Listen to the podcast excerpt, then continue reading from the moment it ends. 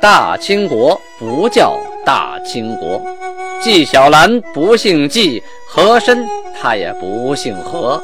孝庄绝对不能称呼自己是孝庄，叫声小主那是你信口开河。摆手绢的那都是妓女，绝对不是格格。要想了解真正的清朝历史，请听由俊贝勒播讲的《清通鉴》。听众朋友们，大家好。上次呢讲到天聪九年，农历的六月份，六月二十三日这天呢，韩有点不高兴了，把各位大贝勒叫到一起训斥了一番。大概意思呢是说，我们应该呀好好的待我们的国民，这是先韩留下来的，我们应该使他们繁衍生息，这也是我们做臣子应尽的孝道啊。你们八家贝勒做事的时候，应该按照韩的规定来做。今天呢，你们通通都不这样啊，都不遵守我定的制度，额外的给手底下这些百姓们啊摊派，加苦役、加劳役，弄得百姓民不聊生啊，劳苦难挨，离叛逃亡，国民日少。你们这样做必定会有负于先寒呐，失了孝道不说，你们也是在帮敌国的忙啊。用现在的话说呀，你们这是胳膊肘朝外拐，吊炮往里揍啊！当初蒙古多么强大呀，啊，瞧不起我们。现在呢，举国归附啊，啊，向我朝拜，我也是受了天恩呐。现在得到了察哈尔各国官员，还有明朝的官员也向我归附，呼尔哈的、瓜拉察的，啊，不管谁来，是新人还是旧人，我们都该一视同仁的把他们爱养起来。养人之道呢，啊，要分清大小贤愚，上随才弃用，就是说呀，用人要随其才华啊，让他们各得其所。必有必益呀！皇太极说完呢，就打了个比方。那比如说吧，啊，你斩切的时候用什么刀？用腰刀啊。你割肉的时候用什么刀？用小刀啊，是不是？只要你用人用对了，哪有不得便宜、不得好处的道理呢？啊，还有你们下边这些大臣，你们应该奉劝诸贝了呀，知道天下啊人民劳苦，却不告知。见其骄纵僭越啊，也不责之。你们这些大臣做的都对吗？啊，都是干什么吃的呀？我养你们有何用啊？接着呀，对这些大臣提出了要求：尔等宜以为国勤劳，担惊效力啊。五代新旧之人未忘于怀，常敏血在心，恩养人民，每日务为十家赏赐。就说他经常赏赐这些新来的人，他皇太极确实也做到了啊，以招抚各部勤求治之道啊，就是说呢，皇太极啊对待这些投奔来的新旧之人都特别的好，经常请他们吃饭呢，安抚他们，所以才会有更多的人啊来投奔。皇太极也不断的在思考这些治国之道啊，吾身非不疲倦，乃为国民也。这句话呀。说出了他的心里话，不是我不累呀，为国为民，他不允许我累呀。那你们是怎么做的呢？再有啊，等我啊大定疆域，国泰民安，迎来富贵，到那个时候，哥达贝勒还有大臣，你们都会啊共享鸿福啊。当初降服的这些显贵啊，有权势的这些投奔来的人，你们今天如果不尽心的爱养，将来用他们征讨的时候啊，他们能卖力气吗？不能啊，起码不会全心全意呀，不会跟我们一条心呐。就算是我们拿下了更大的疆土，他们都有二心，能安定吗？不能啊。我们拿下疆土有什么用呢？今天你们不爱养人民啊，那我就停止征伐，不打了。我好好管理管理现在这点地方啊，管理管理这些国家，唯闭门而居耳，就说我就关上门来，我好好的把这日子过明白再说。到时候你们这些大臣可别再隔三差五的就向我进谏，让我进宫，让我进宫，让我开疆扩土啊！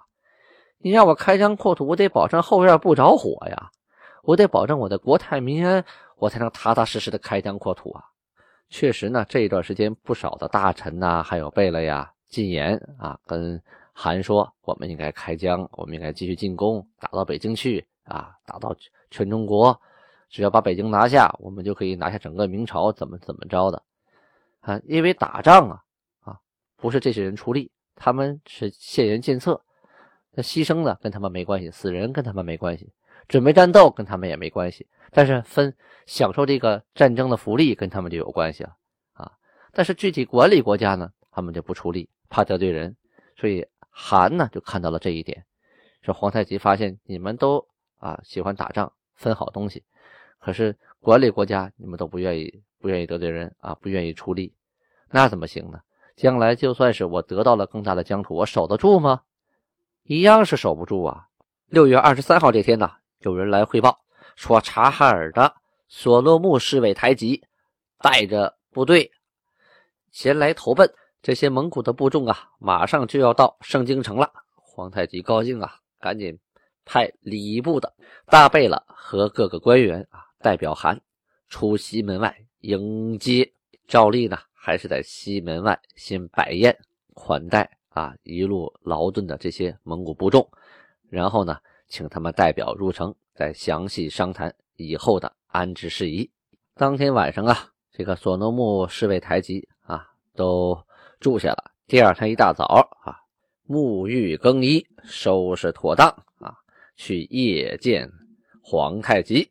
同时也带来了礼物，这个索诺木侍卫台吉啊，献了三匹马啊，下边所带来的这些官员呢，一共是献了三十三匹马，加上一条狗啊，因为这一路上遥远呐，想带别的也不好带，马呢就是脚力啊啊，所以就献这个，其实呢就是意思一下啊，你总得有点见面礼嘛。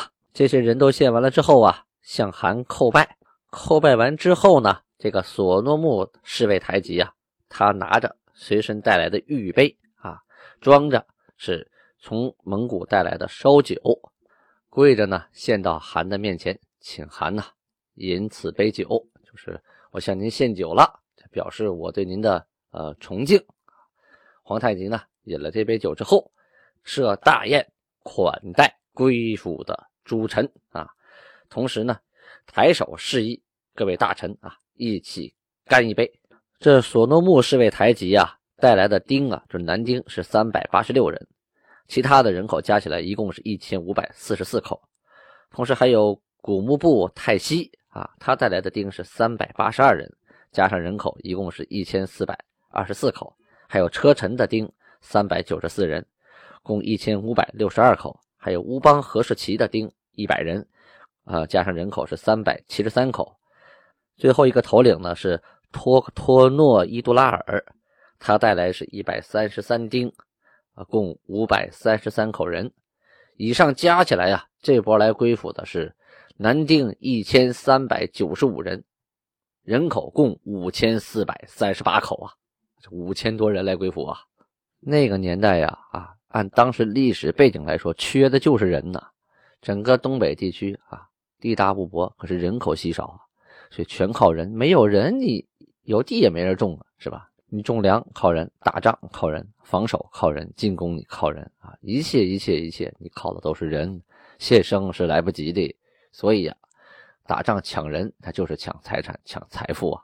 那这个事儿呢，不能以现在的眼光来看。你现在中国十三亿人，还是前几年的普查，肯定不止那么多。再加上流动人口和外来人口啊，其他国家的。那这国家现在是人满为患呢，那个时候可不是啊。要赶那个时候有这么多人没死了。哈哈二十五号这天呢，皇太极又把各个大贝勒和大臣聚在一起了。这回啊，研究什么事儿呢？研究放鹰的事儿。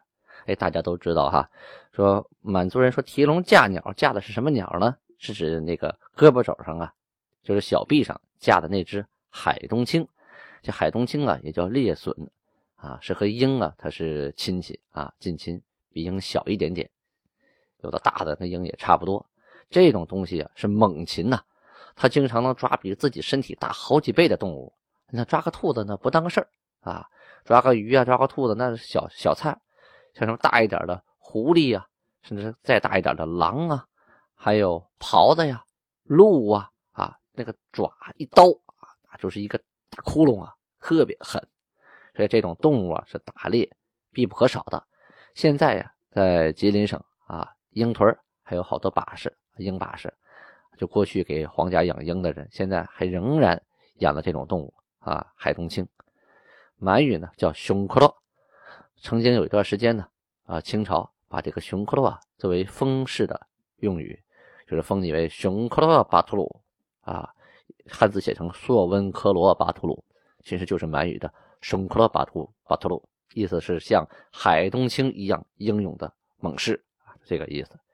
那个时候啊，王公大臣呢，各个贝勒呀，啊，家里都养着不少啊，这个猎隼都养着不少熊克洛，就是海东青。就放养着，你得出去打猎，好玩啊！啊，看那动物，嗖一下，看那鸡鸭鹅呀，啊，看那猪啊什么的，哎，一放出去了，去逮，他在那看着，等动物伤了，要，过去骑马过去一箭，搞定啊！可是人口多了以后啊，这个满族人他住在城里呀，这个猎隼呢，他没有用武之地了。这海东青他飞出去以后，他逮什么呢？全是家养的牲畜啊，啊，又得玩。离山呢又远，可怎么办呢？哎，于是就出现了扰民的情况。皇太极呀，把他们聚在一起说：当初韩在世的时候，曾经啊禁止各个贝勒，还包括子嗣在外放鹰啊，因为什么？因为扰害人民，践踏田园，伤害鸡屎。这鸡就是屎，就是指猪啊，伤害鸡屎。今天呢？我听说有人违背禁令啊，想怎么玩怎么玩。像你们这样放鹰之人呢，应该把自己的牛和羊杀了。哎，为杀了干什么呢？遇到谁你就送给谁吃啊？为啥呀？因为你们这么侵害黎民百姓，杀他们的猪和鸡，你让他们吃什么呀？他们没有的吃，那不饿了吗？那你们既想玩的话，好啊，把你们的牛羊都杀了，看到谁分给谁，让他们随便吃。我就让你们去放鹰。我呀，历来出师行猎，我就是碰到最严寒的日子，我都从来没住过村子里，没有打扰过这个老百姓，都是在旷野里搭帐篷。我就担心呢，耗费老百姓的草木啊、财物啊。你们怎么做的啊？以后放鹰扰民，一意孤行。拿货之时，就是被我抓住了的时候啊，绝不宽恕啊！古人云：“涓涓不塞，可为江河；盈盈不灭，炎炎奈何。”哎，他也用了古话。要说皇太极啊，这段时间没少看书，当然了，他看的呢都是满语的书，汉语书他看的是不会那么痛快啊，也不那么好懂。这个这时候呢，汉语书已经被文管的这些人呢翻译成了满文，所以呢很容易。我之所以读成汉字呢，因为我读成满文，大家是肯定听不懂的。但是皇太极跟这些女真人呢，肯定不会说汉语的。那些女真人这个呃贝勒们呢，他们也听不懂。你跟他们讲“涓涓不塞，可为江河”，他谁知道什么意思？这里呢，给大家解释一下，“涓涓不塞，可为江河”，就是一条小河一条小河汇在一起啊，只要你不堵住它。将来呢，涓涓流水就变成大江大河，盈盈不灭呀，是指小火苗，你不把它熄灭了，这个小火苗将来就可以形成大的火焰，可以形成燎原之焰，相当于我们常说的星星之火可以燎原啊。举完这个例子之后呢，皇太极说了：“盖言凡事皆当于先整治，待事大之后，则欲治而不可得矣。”上事大之前不予禁止，则无需后悔矣。意思是说呀，我们做事情要谨小慎微，防微杜渐啊，不能等事情闹大了，我再管你们。现在发现端倪，我就要把他扼杀在摇篮里。以后啊，谁在城里头或者是周边城郭乡村里头玩鹰啊，你让我逮着没你好。当然了，你到山里去，那肯定没人管你了。六月二十九日啊，皇太极升了吴八海的官这个吴八海啊，带队东征乌拉路啊，去那个呼尔哈那边，俘获甚多啊。同时呢，路上征阿库里、尼满路，也带回很多人。这些人都编户啊，编成了尼禄啊，编到旗籍里边。所以呢，他领兵打仗有方，从三等甲腊章京升为了一等甲腊章京，而且允许再加息两次，加起来一共就是可以承袭六次，还给了他盖了玉玺的敕书。跟他一块去的金古尔代啊，也由二等甲腊章京升为一等甲腊章京，加息两次，总共加起来呢。准许承袭八次，也给了盖玉玺的敕书。还有跟这二位一块出征的啊，莫莫里，还有汤鸠，这几位呢，都授予了牛录章京啊，准许再承袭两次。提定还有那么几个人，额满都护啊，原来是个白丁啊，因为这事儿呢，授予半个牛录章京，准许袭两次。还有尔嘎尔珠。原来啊，住在拉法这个地方的小博士库啊，是一个小官这回出征呢，立了功啊，授予半个牛录章京，准袭两次。还有而阿弗尼这个人呢，原来是被革了职的，没官的啊，在取旅顺的旅顺口的一个战役当中啊，驾船前行，夜入城中，就呃受过嘉奖。这回跟金国尔代啊，还有吴八海出征啊，啊立了功。授予牛录章京，准袭两次。以上这些呢，都给了加盖玉玺的敕书。同时，在二十九号这天呢，韩很忙啊，他要呃去接待察哈尔来归府的这些诸臣，因为察哈尔来的人很多呀，他一波一波的请。其中啊啊有这么一波，里头有一个叫德森金旺的啊，这个人呢，在察哈尔当中啊有一定势力，有一定威望。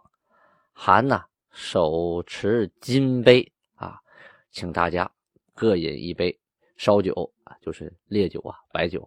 等到了德森金旺这儿呢，哎，这位呀太实诚了啊，不想喝，你端起酒杯来抿一下，假装是吧？也没人看着你杯里的酒差多少。